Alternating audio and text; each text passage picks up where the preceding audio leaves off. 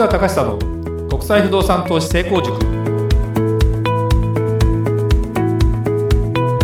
皆さんこんにちは。市川隆久の国際不動産投資成功塾ナビゲーターの吉川良子です。この番組は株式会社国際不動産エージェントがお届けしております。市川さんこんにちは。はいこんにちは。国際不動産エージェント代表の市川隆久ですえー、涼子ちゃんはそんなに出か,、出かけるというか遠出はしないよね。まあそうですね。だからうん日本の気候にももう馴染んでるというか。馴染みまくってます、うん、だから例えばカラッとした海外の、まあ、快適な気候とか暑すぎる気候とかってあんまり体感したことないよね。はい、でねあのこれがですね私あの、まあ、ヨーロッパにとかアメリカにとかよく行くじゃないですか。ですとまあ割とあのカラッとした気候のところが多いわけですよ。でもちろんあの気温も低ければ全然いいんだけども気温が高くなる、まあ、最近ね熱波だったりもするじゃない。で同じ30度平気で超えるような日が来るんですよ。でも日本の例えばですね今 iPhone に私が持ってるこの今ねちょうどこれ収録してるところのところで千代田区で29度っていうふうに、まあ、もう夕方夜ですからね29度なんですけどここの中に湿度がですね67%と出てます。で体感温度体感気温、はい、これがですね34度と出てる。これはですね要するに5度違うわけですよ、はい、でこれが湿度がもっと高いと36度とかになるんです。同じ気温であっても。でこれがですね何日か前かな35度ぐらいの時にパッと見たら43度ぐらいが体感気温できついですね。でねこれとこの43度体感気温とこの間のパリの42度の体感気温が一緒かというと、まあ、あの結論は一緒なんだけど、はい、だからあの湿気がある分でヨーロッパはねさすがにね雨降るとここまでの気温に絶対ならないから晴れた時の日差しがものすごく強い時の気温が高いわけ。でも絶対に大体湿度はですね35%とか40%ぐらいしかいかないのでカラッとはしてるんですよ。だけどさすがに35度を超えると汗は出てくる。なんだけどこの汗の出方がまた難しくて日本ほどじわじわって出てくるわけじゃなくてなんかね暑いんだけどなんかものすごく難しいなという。でこの体感気温5度ぐらいの違いがやっぱりねあの日本の夏はきついなと思われるところの一番の問題よね。だから要するにこれでも昔まあ涼子ちゃんの世代はもう、えー、エアコンはありました？ありましたね。小さい時から家に、はい、ディレクターさんはなかったでしょ？ないよね。電車も電車もあれですよ。エアコンないよ。で私最初自分で乗ってた車エアコンついてなかったからね。そこまで暑くないのよ。あそうなんですね。そうそうそう今思えば30度を超える日がそんなにあったかってそんなないですよね。だからまあもちろんなんだろう。地球温暖化とかコンクリートがどんどん増えたからとかエアコンを使うから室外機のこととかどんどん都市化していくから、まあ、あと世界的にも暑くなってるっていうのがあるんだけど昔は本当にそういう日がなかったのでエアコンなくてもなかったね。すごいですね、うん、だからまあ特にあと朝晩とかが涼しくなるからそんなエアコンもいらないしっていうのはあったし、まあ、蚊や蚊がいっぱいいたけど蚊帳があって蚊が入ってこないようにして蚊取り線香つけてとかそんなような生活をしてたけどね。だから海外に行って本当に思うとその体調とかも含めて考えるとそういう違いもあるんだなと思うとね日本人って改めて思うけどそれなりの湿気があった方がしんどいけどなんていうの体を落ち着くというかね。慣れてるんですかね、うん、あのねだから汗が妙に出にくいんですよ結局。あの気温が高い割には。で熱なんだ日差しがきつい割には汗が出にくいからトイレには結局行きたくなるわけ。これは結構ねきつそうですね。そうそうそう。汗かいちゃえばトイレはそんな行きたくないじゃないで水飲んでるのはでも飲みたくなるわけ。どうしても暑いとね。だからこれはなかなかね体調管理は難しいなと思いました。それでは今日の番組始まりです。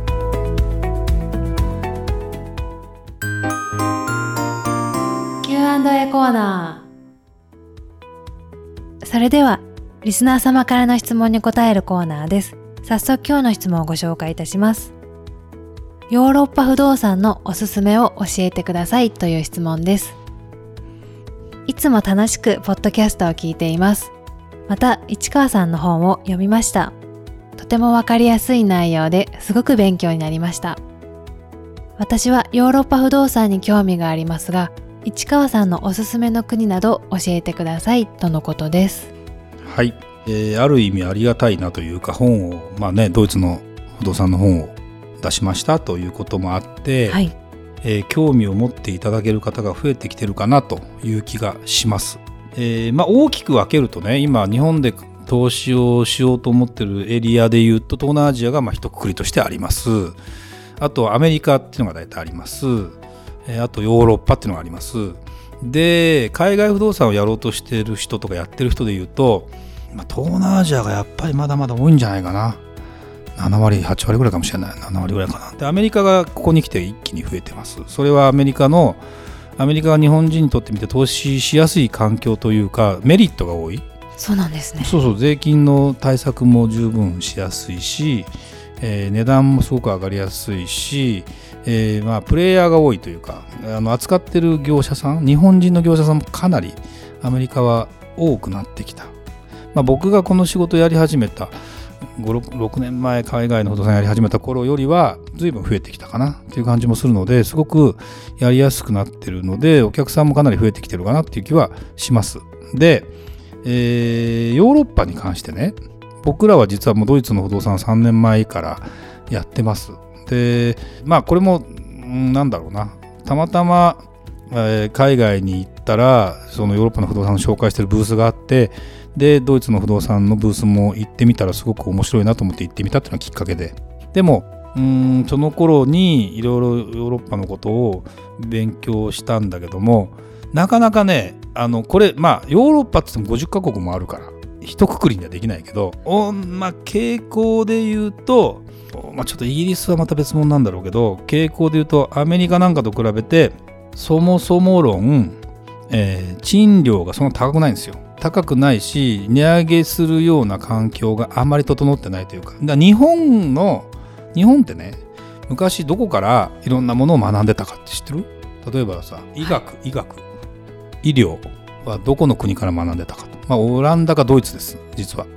ドイツ語だったりまあ昔僕らの頃ドイツ語を勉強する人って医学を学んでる人。はいでドイツから医療とかを学んでたりするんでやっぱね欧米といった時にもちろんアメリカもあるんだけどもやっぱりイギリス産業革命含めてヨーロッパの方が先に、えーもう世界を征服したわけですよ。言ってみればだってアメリカ大陸に見つけたのもヨーロッパ人なんだからさ。と思えば歴史も含めて考えたらヨーロッパがいろんな意味で世界を牛耳ってるところはいっぱいあるという流れの中で言うと日本は実はえいろんな意味でヨーロッパから法律も含めて輸入してるんですね。だから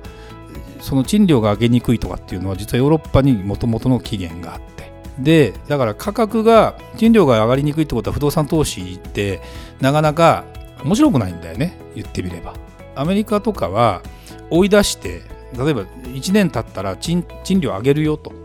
言え言って嫌だったら出てってねっていうやり方をするの。日本はさすがにそれやっちゃうとあの人権侵害だとか借地借家法だみたいなのがあってそう簡単にできないんだけどもヨーロッパも本当どっちかというとそういう簡単に賃料上げちゃいけないよというのがでアメリカも最近ねあまりにもガンガン上げるから市によってはここはレントコントロールエリアって言って1年にこれしか上げちゃいけませんよとかっていうもう規制をしてる市が出てきたんでそうなるとなかなか不動産開発って難しくなるんだけどもだからヨーロッパの歴史を考えると長くずっと住めるような環境を整って必ずしもその持ってる人が偉いというわけでもないでも持ってる人は相続税でガンガン取られるわけでもなく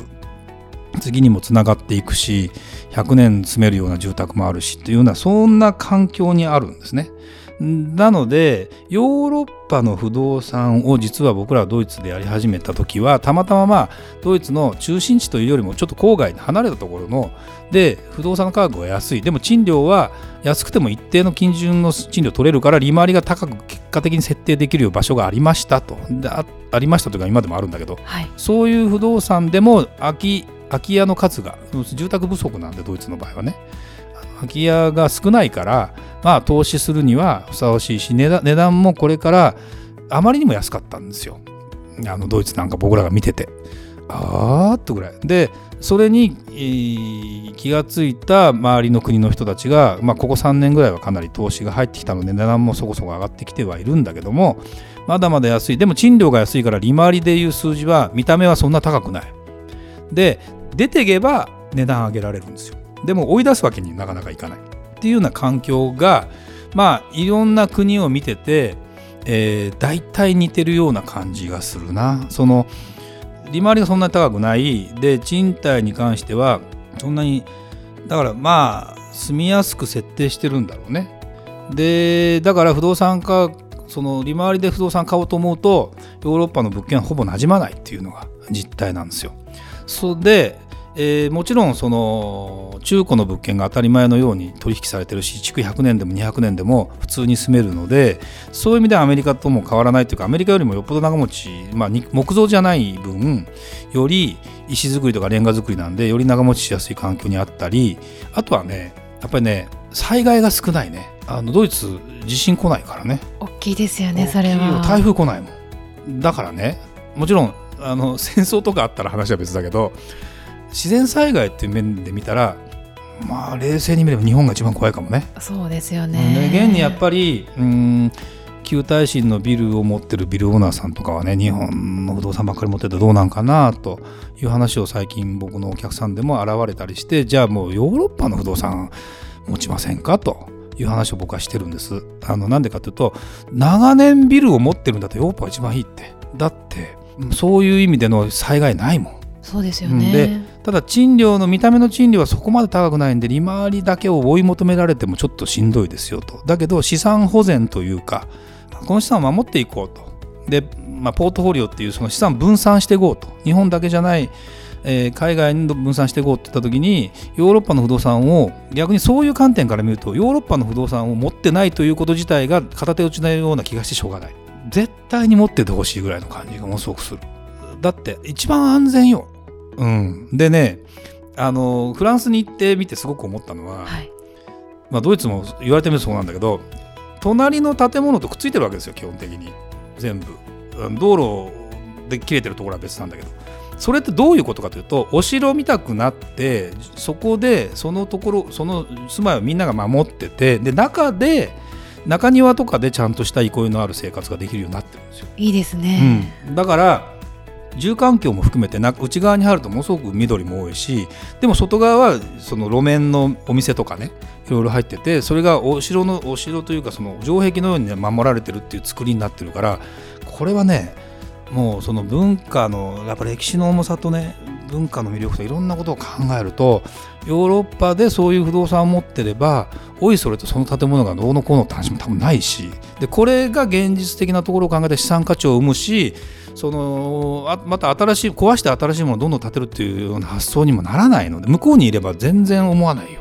だってさ前も言ったかもしれないけど天井高も高いし快適だからね基本的に。で彼、まあ、ヨーロッパは特にその北の方に行けば行くほど冬が長いわけですよ。まあ、夏もなあるけど冬の長さと夜のだから自宅で過ごす時間がどうしても長いのであの日本みたくいっぱい飲み屋とかでね 飲んでくるというよりもやっぱ帰るわけですよ。で家で過ごす時間が長かったりするとで日曜日も家で休みだったりするしね。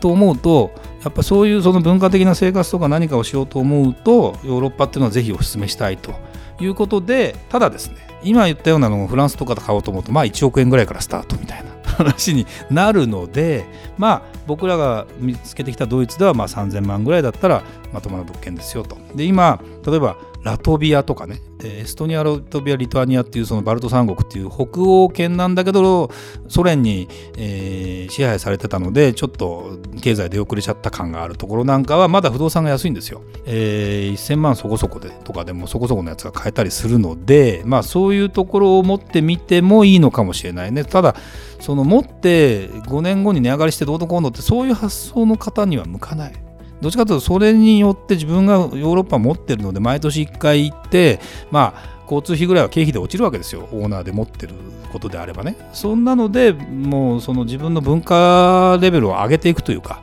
そういう形で僕はあるべきだと思うしそこから見た日本を今度逆に見れば日本の国の良さもものすごくわかるしあの僕は本当にそのアメリカだけやってたらこんな気持ちにもならないし分かんなかったんでヨーロッパの良さっていうのは多分そういうところにあるのかなという気がしますのでぜひですねそういう意味でもあの注目をしていただきたいなまだまだ僕もね50カ国のうちのそんなにいけてるわけじゃないのでで国によって違うね。割と。全然違う感じがちょっとしてきたので、まあ、最近僕の今の課題はねこのこの人顔を見た時に何人かが分かるようになりたい。それすごいですね。ヨーロッパの人だよでもなんとなくねでもねいろいろねその歴史の勉強してればしていくほどイギリスだってもともとの系のそのケルト人とかなんとかっていう人は今あんまりいないとかって書いてあるからうんこれは難しいなといろんなところの人種が、ま、混ぜらってるなみたいな感じなのでまあそんなことを勉強していけばいいかなというふうに思いながら不動産投資というものを通じてねあの歴史を学んでいきたいなと個人的には思ってますね。はい、はい、ありがとうございました。それではまた次回お会いしましょう。ありがとうございました。ありがとうございました。